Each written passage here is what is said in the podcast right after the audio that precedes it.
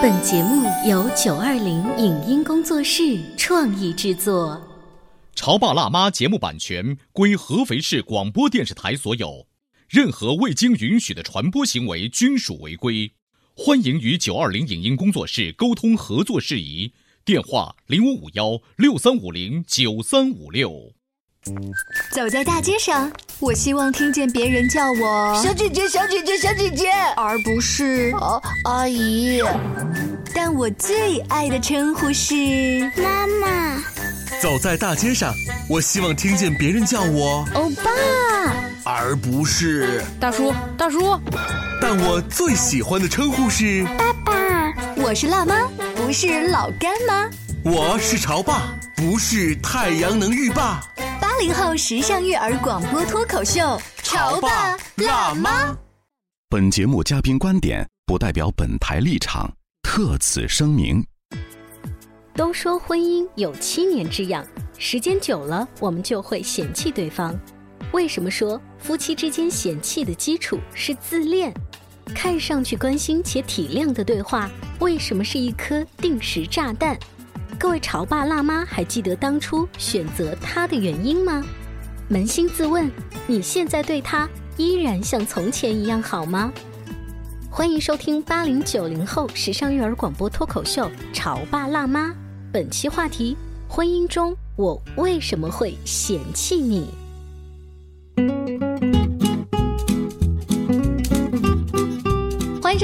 零九零后时尚育儿广播脱口秀《潮爸辣妈》。大家好，我是灵儿。大家好，我是大地。大地，你会不会有一种感觉，就是你玩音乐，然后呢，你紧追这个潮流？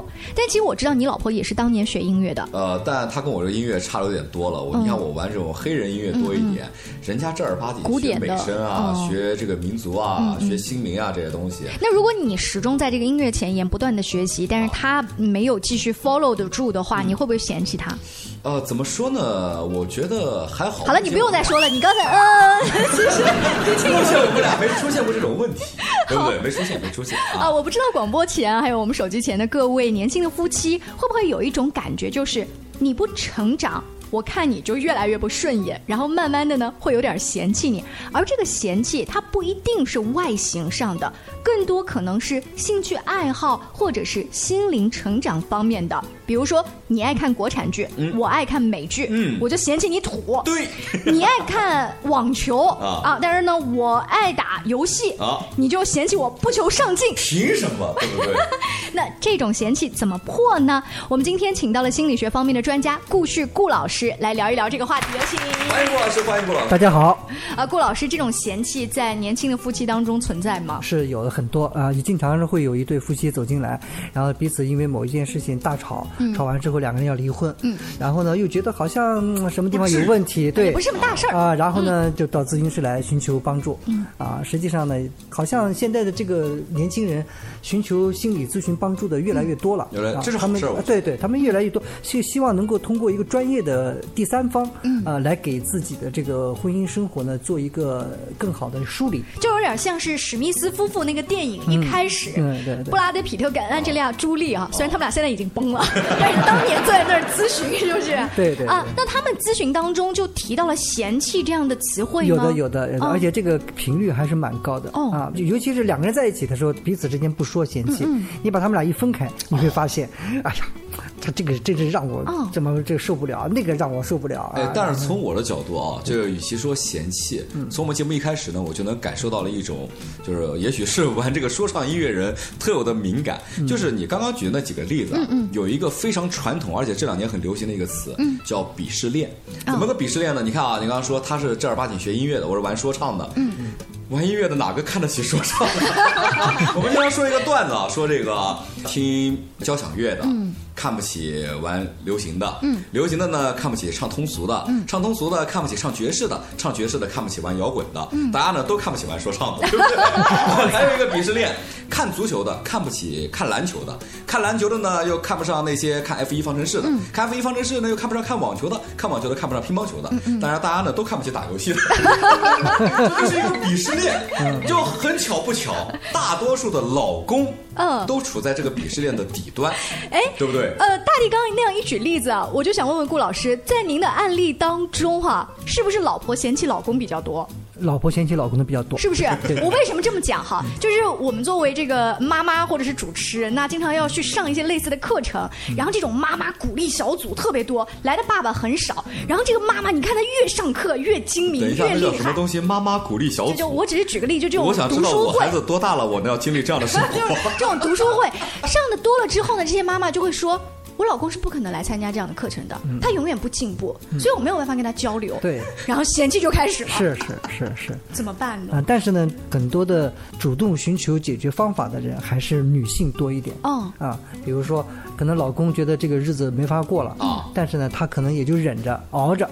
啊，但是也不是破罐破摔，他说他就是处在一种相对比较被动的无奈当中、啊，就是似乎呢也曾经想过一些方法来改善，还效果不太好，但最终呢还是女性走进咨询室，咨询室。啊、或者是女性带这个老公过来一起寻求帮助的多一点，这个比例呢还是蛮高的啊。顾。老师，我有一点一直很好奇啊，就是尤其是男女双方共同因为鄙视或者是因为嫌弃，进入到了这个心理咨询室的时候，嗯，呃，从某些角度呢，可以判定他们的婚姻是出了问题的，嗯，而这个问题一旦不解决，今天进的是心理咨询室，明天可能进的就是民政局，对不对？所以他们到这儿。是不是已经证明了他们是希望来这里找到一个相对公正（括弧偏向自己的第三方）来让老公顺从，乃至于听自己的话去学一些自己要做的东西，对我觉得大弟说的非常好啊，是的，他们是带着这种主观意念的，对吧？啊？，相对来说，他们是寻求一种帮助，权威的帮助，对。来证明自己是对的。对，那是他 但是最后的结果可能不是这样。对，如果你帮助他的话，那你肯定不是心理咨询师。对，你是她的好闺蜜这。不这这是在这个竞技比赛黑哨，对对对对对对，黑哨啊对对，那就肯定不是的。啊所以呢，我们通过大量的这种个案呢，我们发现啊，就包括我们今天讨论的这个话题是关于夫妻之间嫌弃的这个话题。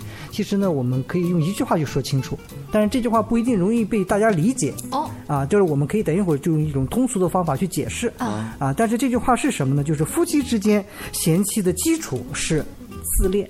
啊，哎，我一下理，我瞬间理解了。对，就是我们手机跟广播前的年轻夫妻啊，对，你们自己思考一下。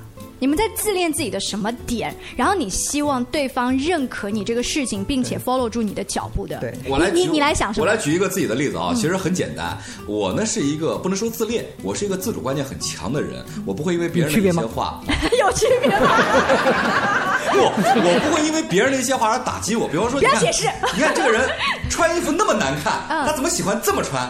我就觉得我这样帅，我怎么了？别人会说，你看，你看这个人那么胖，我胖也胖得很帅。就是 我不会因为别人的一些话打击到我自己，我会让我自己觉得就是一切都 enjoy，特别的轻松。呃，相反呢，就是我反而会觉得我这种状态挺好的，以至于用顾老师说的话自恋啊，以至于自恋到我觉得我希望我女儿以后也用我这种心态来生活。嗯，所以他如果不用你这种心态呢，你会不会嫌弃她？呃，嫌弃倒谈不上，因为我在之前的节目里也说过了，我是一个能容忍任何世界上各种各样人的存在的人。但是他刚才说的是自己的女儿，就是父亲对女儿这种容忍，难道你闻不出自恋的味道吗？有很强。哎，我来说一个我在饭局上遇到的这个故事哈。这个丈夫呢，非常非常的高学历，他平时的这个事业成功啊，经营到他已经不太需要去公司打理。他说钱赚差不多就行了，那我更愿意花时间看一些自己的书。于是他的精神世界非常的丰富，但是他的太太还要去打理自己的公司，然后每一天忙得不可开交。他就说：“你为什么要这么忙呢？你为什么要把自己搞得人不像人，鬼不像鬼吗？”哎，虽然我是就是男的，但我也觉得这个男的说话好欠哦。我好想说一句，就像那个 当然，这有我描述的成分了。某位高管被泼了水以后说了一句话：“What's your problem？” 但是当我在饭局当中听的时候呢，我能够感觉到，就是因为我的自我世界、精神世界非常的丰富，所以我希望你也按照我的这个步调来。这个当中是有顾老师说的这个自恋的味道，嗯，但是看起来他描述的是，其实我是心疼你，嗯，他用了一种伪装，对，所以呢，我们讲自恋会让我们对真实，嗯，更加的自恋。这句话，等一下，就是我还没转过来。自恋会让我们因为自恋，呃，自恋会让我们因为真实而变得更加的自恋。我给你举个例子，比如说你天天打游戏，我天天看书，想考各种什么会计证之类的对。我说你就不能看看书吗？然后看起来我是为你好，对不对？但实际上你并不了解他。对我，我是用了我的这个方式。对，这就是我们讲的，就是因为你的自恋是你自己认为的，自认为。你觉得看书很高雅，对而我觉得打游戏可以放松。对对啊，我想在有限的时间内，那我不要在工作和学习上放松一下，我觉得挺好的。而你非要我在这个时间继续积攒压力来看书，然后我我迷惑了，我把自己迷惑了。我觉得我这个方法就是正确的价值观。对，这就是自恋，因为你这个自恋让你看不清对方。错误的觉得我现在的就是对的。对，哦，然后你因为你看不清对方的时候，对方的行为结果又让你嫌弃。这期节目几号播啊？发给我老婆。呃，那我想问顾老师，就是在您的咨询案例当中，嫌弃对方外形的居多，还是心灵方面的居多？很少有嫌弃外形的，对吧？因为我的老夫老妻不会在意外形。不是不是，我想说，如果是男女朋友，跟我还没有走到心理咨询师的阶段的话，我可能会说，哎，你太胖了，你赶紧减肥。但那个时候我不会把他拉到心理咨询室。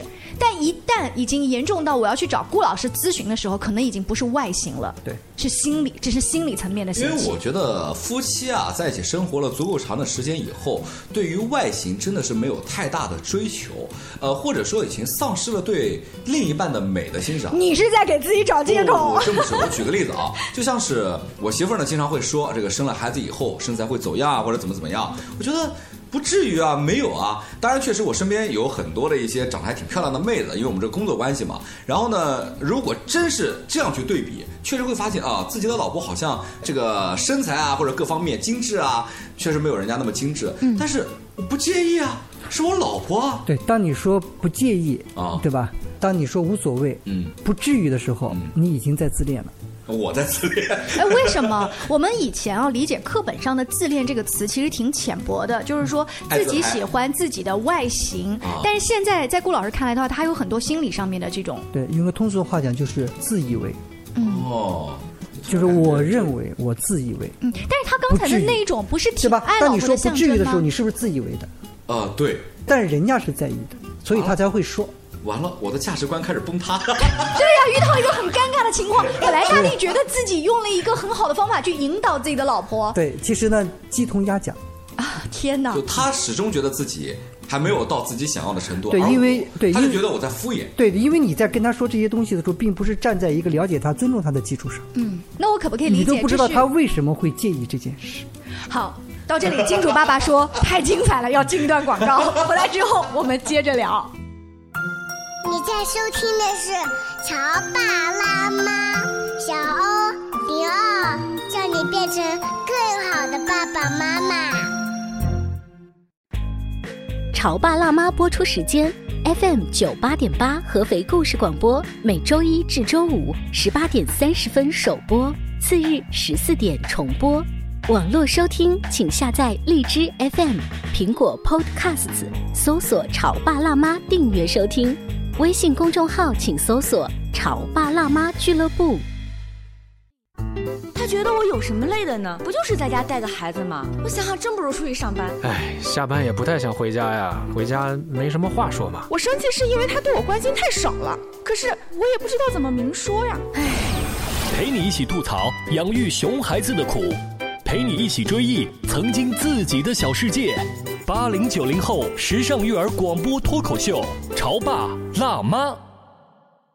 本节目嘉宾观点不代表本台立场，特此声明。都说婚姻有七年之痒，时间久了，我们就会嫌弃对方。为什么说夫妻之间嫌弃的基础是自恋？看上去关心且体谅的对话，为什么是一颗定时炸弹？各位潮爸辣妈还记得当初选择他的原因吗？扪心自问，你现在对他依然像从前一样好吗？欢迎收听八零九零后时尚育儿广播脱口秀《潮爸辣妈》，本期话题：婚姻中我为什么会嫌弃你？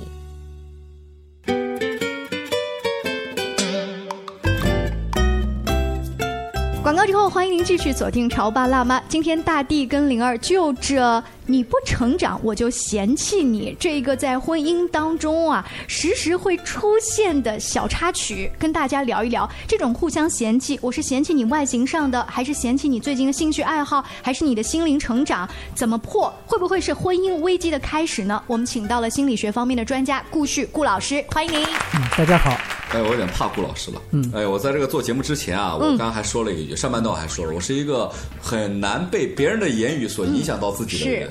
开始失恋，我为什么在这里？特别是他刚才其实用了一种我本来觉得还挺好说，挺完美的对我我不介意你变胖啊，没关系啊，这个难道不对吗？这这对对方是一种伤害。嗯。因为当你不介意对方的时候，会给对方传递两个信息：第一，你不理解他；嗯，第二，你就是胖了。不是，他会认为你不介意，为什么我会介意呢？难道我有什么问题吗？哇，这个痛苦就大了。如果他对你很信任的时候，他本来是介意的，对不对？然后你说你不介意，然后他就说：“那我是不是我有问题啊？” 对，这个逻辑没问题。对，这这这个很很完美。哦，我们接受。很完美。这样回想一下，我确实反省了一下。这个我还有一工作，是还有很多的工作，其中之一呢是在篮球场做现场的主持人 DJ。然后呢，我身边会有很多的篮球队的、啦啦队的那些妹子，那身材更确实没话说。确实这样一对比。呃，哪有结婚过日子的老婆都是那么完美的呢？对不对？但是可能是我对于一些过于美好的事物见多了，见怪不怪了。我对我的老婆没那么高。换句话说，我自己的身材也就这样。所以我也不会过于强求，因为我知道管理身材是一件很辛苦的事情，我也不会过于强求自己的另一半会将精力和这个生命力、时间耗费在这些东西上。呃，大地，你刚才巴拉巴拉巴拉解释了那么多，你知道吗？我站在你老婆的角度，怎么了？你一开始很认可我了，现在怎么？No no no no no no！你不懂我们女人的苦啊！刚才顾老师上半段的时候提到了一点，就是你。说我不介意，但其实你并不了解他的痛苦和担心到底是什么啊！而且他还会因为你说这个不介意，如果他很爱你，嗯，很信任你啊，他会产生自我困惑，对他来讲就是双重打击。所以呃，如果出现类似状况，老婆大多数都会说：“哎，我最近是不是胖了？我最近是不是长皱纹了？”之类的话的时候，老公其实应该怎么样回答会比较好？当然了，你肯定问他，就是说你从什么时候开始介意的？嗯，你介意的这些东西是什么？给你带来了什么样的一种？不好的痛苦，你希望我帮助你什么？等一下，顾老师，我觉得我们现在可以有个更好的办法。作为女性，你希望听到一个什么样的回答？难道不是我刚才的回答吗？我希望你们听，我希望结合你们俩的答案，然后呢，就是给我一张信用卡，说再去买一条新的 裙子。啊，对呀，哎呀，其实就是再去买一条新的裙子啊，然后就是更适合你现在的身材啊。我觉得你穿什么都很漂亮啊。对呀。对不对？是，就是肯定现在的我啊。你看，我我有点乱。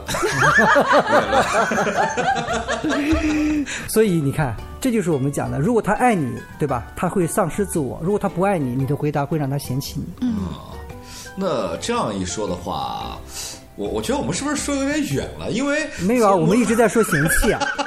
我而且我们说了，我所谓的远啊是什么意思？就是我一直觉得嫌弃应该是在。我理解的那个范围的事情，而我呢，应该应该是离这个范围还有一定距离，不知不觉就会发现啊，这个火是烧的烧到自己，就像那个亚马逊那个森林一样，不知不觉烧了二十多公顷，烧到我这儿了，是怎么回事？真是，你看广播前，也许有些朋友在听这个节目，也会慢慢的反思自己的生活。顾老师在节目一开始说，走进你咨询室的小夫妻，他后来聊着聊着以后，他分开了，他会说嫌弃彼此的话。然后您会怎么样去引导他们？我们慢慢的把这个婚姻当中的危机在一开始处理一下呢？其实呢，非也是非常简单的啊，看上去就是每个人都很容易能够理解的啊。就是说，比如说我会问对方啊，就是说你当初选择这个嫁给他的这个原因，就是他什么地方吸引了你？嗯。然后呢，他现在吸引你的地方还在吗？啊，然后呢，注意这个呢，一般人都很容易会回答，对吧？嗯。比如说啊，他长得帅，对吧？或者是他对我挺好的，对吧？一般都会这样回答，对不对？或者说他这个人还挺正派的，嗯啊，而且他说起来甚至头头是道，嗯。但是呢，回过头来我再问他第二个问题的时候，他就有点懵了。我说啊，那你认为当初他为什么要娶你呢？空气凝固住了。这个一下子，你能说出你喜欢他的原因，但你说不出他喜欢你。对，你能说说？嗯。他说没有理由啊。嗯。我说那你你想一想。他说我也问过他，他说他也不知道。嗯。那有很多人会这么回答，可能我们用了一个比较虚的词，啊甚至有人说，啊那他可能喜欢我漂亮吧？啊，那我说好，还有吗？那他可能喜欢我对他好。嗯我说 OK，好，OK，没问题。我说还有吗？那可能就没了，可能两个人在一起时间长了挺习惯的。嗯好，OK，没问题。然后回头我再问他，我说，那你觉得，就是你现在对他还好吗？好像不太好。好可怕！就在刚刚这几分钟，每一句每一次都是一个套路跟圈套就就如果啊，你很敷衍，那这些问题呢都不在话下。一旦你真正的想好好回答这些问题，你会发现没有一个问题你能很简单的回答出来，嗯都是可能你要思考一晚上，比你写作文八百个字还要难的一件事儿。呃，但顾老师，您问他的第三个问题，第三个问题出就是发点是什么？出发点就是他会发现呢，当初他吸引对方的东西在逐渐的丧失，哦，所以呢，对方呢开始也给他的回应很少。对，就是他们两个人原来就像吸铁石一样吸在一起，嗯。但是因为当初彼此吸的是有原因的嘛，嗯嗯是吸有条件的，对吧？嗯。他不会无条件的去吸，嗯。但是呢，他如果就当这个这些条件，如果你不知道，那你死的更惨。嗯。就是你当初你不知道是因为什么在一起的，那你们分开你都不知道怎么死的，嗯。对吧？如果你知道，很简单了，比如说他是因为我长得漂亮，嗯。他是因为我对他好，那么你现在还漂亮吗？我没以前漂亮。你现在对他还好吗？我没以前好。那么你看，那当吸铁石就吸了，对吧？嗯这就开始已经吸了，对不对？就已经，然后就说习惯吗？现在对他习惯吗？我对他是习惯的，但是我对他家里人不习惯。嗯完了，有这个，对吧？因为两个人在一起的时候是习惯的，一加入家里人呢，他就觉得不习惯了。嗯你看，三个条件几乎都都在逐渐的减弱。那顾老师，你通过这三个问题，其实是在引导这个来访者去思考自己跟爱人之间的关系最初的吸引力，以及最近出现的问题。对对对对其实虽然说是夫妻两个双方分开谈话，但是你是想让每个人都对主动的对对方去好。对，包括男方也会问他说：“那你当初啊、你觉得这个呃，你太太吸引你的地方是什么？嗯啊，你觉得她爱笑，嗯他会说这句话。嗯好，我说还有吗？啊、比如说他说他身材比较好、嗯啊，还有吗？嗯，他这个人吧，他说这好像跟别的女孩相比呢，好像人更善良一点。嗯好，嗯那么我说，那你只要遇到比他更爱笑的，身材比他更好的，然后比他更善良的人，真的就是那他就没有吸引力了。前后啊，每一次都是三个问题，这三个问题回答完过以后，然后呢，把他就对啊我说，而且当初难道没有你没有比他笑得更更更灿烂的吗？难道身材没有比他更好的吗？嗯，难道没有比他更善良的吗？他说有啊，那你干嘛要选择他呢？所以他的回答我也不知道，所以其实是这个人的回答没有找到核心的答案。也就是这就是实际上他从来没有问过自己，嗯就是说，换句话说，他们在一起是什么真正拨动了他的心弦？嗯他这可能有感觉，但是他从来没有关注过。那么你没有关注过这个东西，就很容易被疏忽嘛。啊、你在婚后的时候，如果你不注意去培养这部分东西的时候，那你们的吸力有可能就会减弱嘛，嗯两个人就会分开了。哎呀，节目进行到这儿啊，有多少夫妻之间会想把这期节目互相这传，这期啊，然后给自这期是录《车包辣妈》到现在印象最深，而且是我觉得干货最多的一期。因为你看啊，刚刚三个问题，三个问题直接引发三种相同但是却不一样的结局。哪三种结局啊？暴毙。死无葬身之地，死无全尸，原地暴毙，真的是。这三个问题其实可以引导收听节目的各位听众，你回去自己想一下，不管你的面前是不是有顾老师这样子的专家，嗯，当你自己静下心来找的时候，其实他一开始有可能找的是错误的，就比如说他找的时候只是漂亮啊，比如说有钱啊，啊有钱，那你会不会遇到更有钱的呢？那如果他遇到了这一种瓶颈，就是他自以为自己在思考对，但其实他思考的方向错了，我们怎么办？当我们能够让他更好的意识到他们的问题是怎么形成的，解决问题你不用你管他，他自己会解决。嗯，对吧？比如说，如果当初我是因为有钱，他有钱，然后他对我好，那么现在我嫌弃他，不就是因为他现在我遇到更有钱的人了，或者那个人对我更好了？马云好危险哦！我我马上对啊，我马上对对这个很容易啊，嗯，对不对？这就是我们讲的，对啊。所以如果结婚，他说因为你漂亮，所以我愿意这个，那你小心点。嗯啊，因为漂亮人多了去了，漂亮人多了去了。对呃下一个呢？你怎么办？嗯，对吧？这期节目真的是，我觉得啊，收音机前的各位听众啊，大家可以这个听完以后呢，在这个荔枝 FM 里面找到他过以后，能不能下载啊？不是我下载把它缓存下来。我发现李个存下来，李个有点沉重啊。我我我一直啊好好听一听。对，就是学习一段时间。就假如今天听完节目以后，今天晚上。这个跟老婆聊一聊，就是发自内心的灵魂去问一下，就说当初为什么？然后呢，你试着去做一些改变。嗯，改变以后呢，过了一段时间以后，你再把这期节目回听一下，看一下自己有没有真正的改到点子上。嗯如果没有，那我们就看看能不能找别的办法。如果有，那就继续。我觉得这期节目适合反复收听。是的，刚刚顾老师说，灵儿，你的这个表情啊，忽然很沉重哈、对我给大家做了一些这期节目的关键词的记录啊，看我们顾老师我们交作业对不对哈？首先，这种嫌弃其实是自恋的一个基础。自恋，自恋这种自恋不是外形上你觉得自己好看，而是你的自以为是。而这个自以为是，大多数的老婆其实都会觉得自己是为了家庭好，为了孩子好，为了老公好。一个借口。这个借口它会让你看不清对方真正的需要。这是第一点让我印象很深刻。第二点呢是说，顾老师他问自己的来访者，你当初选他的原因啊、你嫁给他或者你娶他的原因，以及你对他现在还好吗？这个三个问题其实是递进式的，它是引导你去思考你跟他当初真正走在一起的原因，哪怕是很物质的，只要你真的找出来。它都是有利于你们婚姻的延续的，对不对？第三个让我印象很深刻的是，其实帮助这些夫妻找到问题怎么形成。这才是最重要的，而不是解决问题的这些方法，因为这个问题成年人自己可能慢慢的就会去沟通解决了。对，OK，作业交完了，郭老师，您觉得我总结的对吗？非常好。我我觉得我每一次做潮爸辣妈也是像一个学生一样在旁边记笔记。我希望我们做的这个节目真的可以给很多年轻的夫妻一些提醒。就算你的婚姻生活当中没有这个问题的话，我们可以有一个借助别人的故事来反省自己生活吧。没错，也希望更多人呢可以从更多的故事当中啊，以及真实案例当中，能找到自己的影子，让自己和家人呢生活的更好。今天非常感谢顾老师，更多精彩的节目，下期见喽，拜拜。好，再见，再见。以上节目由九二零影音工作室创意制作，感谢您的收听。